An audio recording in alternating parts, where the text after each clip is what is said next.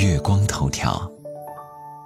你好，我是婷婷。不知不觉，二零一八年就剩下不到一个月了。年底时最期待的是什么呢？当然是年终奖啦！一次双人旅行，然后再配一个男朋友。我有如此厚颜无耻之人！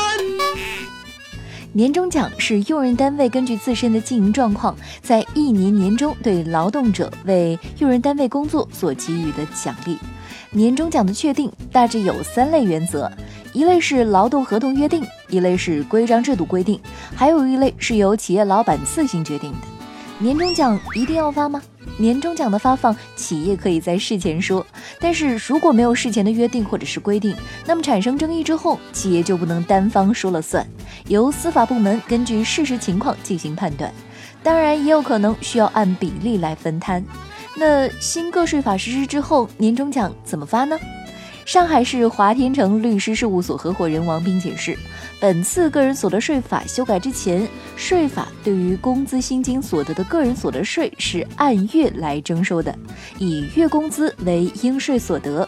二零一八年个人所得税法修改的一大要点就是工资薪金所得并入综合所得，采取年度计算收入的方式，年终奖作为全年收入并入年度综合计算，这是理所当然。个人所得税法修改正式生效日期是二零一九年一月一号，在这之前仍然适用老政策，也就是采取按月征收的方式。也就是说，在今年十二月三十一号之前发放的年终奖是用老政策确定的计算方式，除以十二，分摊到各个月份分别计算。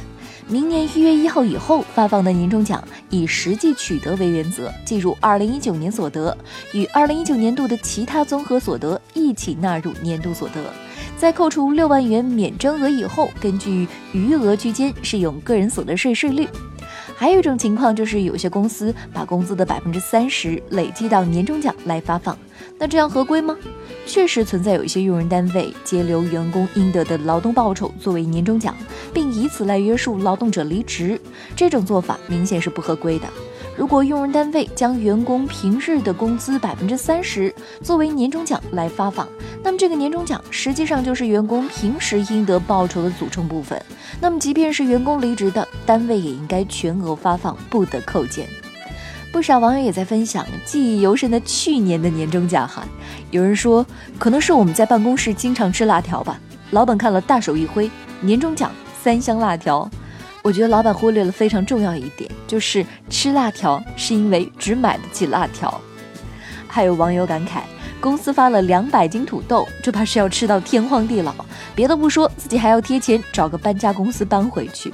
还有一位网友，去年的年终奖呢也是吃的，老板神秘的跟他们说，今年的福利是两大袋海鲜，虽然不值钱，但是自己内心想着海参鲍鱼也值不少钱吧。只是看到紫菜的那一瞬间，需要冷静一下。我是期待今年年终奖务实一些的婷婷，月光头条，明天见喽。